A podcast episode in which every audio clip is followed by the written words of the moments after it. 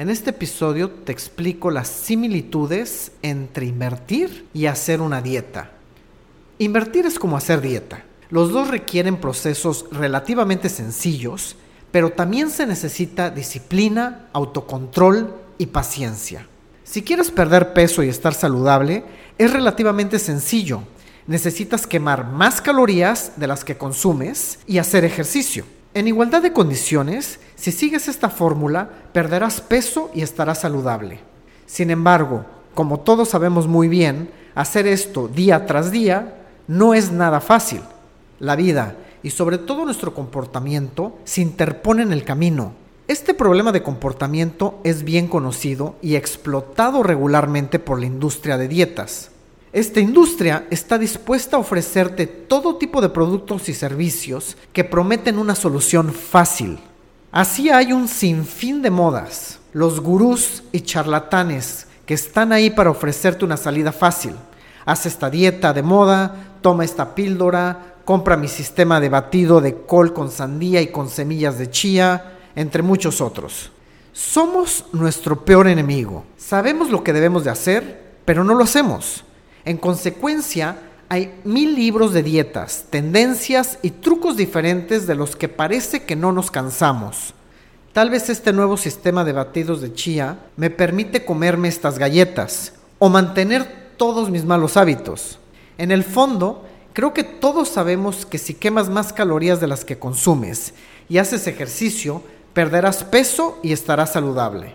El concepto es fácil, el problema es el comportamiento y a las empresas les encanta beneficiarse de nuestro mal comportamiento.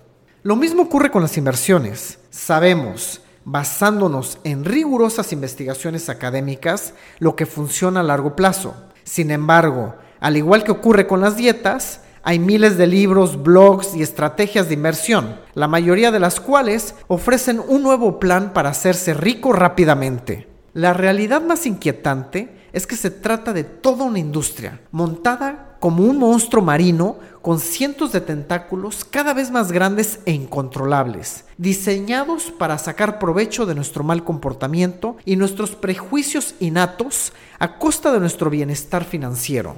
Son los gestores de activos que crean cualquier fondo que puede venderse para satisfacer una moda actual. Son los programas de noticias de cable y las revistas que nos bombardean constantemente a los espectadores con historias de avaricia.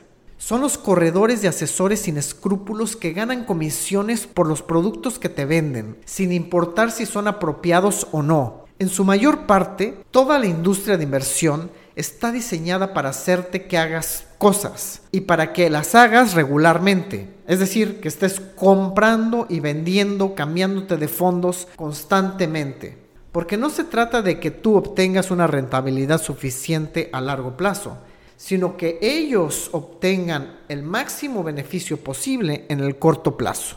Hay una forma mejor de invertir que caer en las charlatanerías de hacerte rico rápidamente. No se consigue de la noche a la mañana. Es relativamente aburrido, pero funciona. Sin embargo, requiere planeación, disciplina y tiempo. Como sabemos, cuanto más tiempo esperes para poner en orden tu salud física, más difícil será enderezar el barco. Uno envejece, engorda y antes de darse cuenta se encuentra en un profundo agujero. Lo mismo ocurre con las inversiones. Si retrasas demasiado el hacer lo que sabemos que funciona, menos posibilidades tendrás de alcanzar tus objetivos financieros. Afortunadamente, cada vez más gente es consciente de los beneficios de una buena alimentación y de la importancia de hacer ejercicio.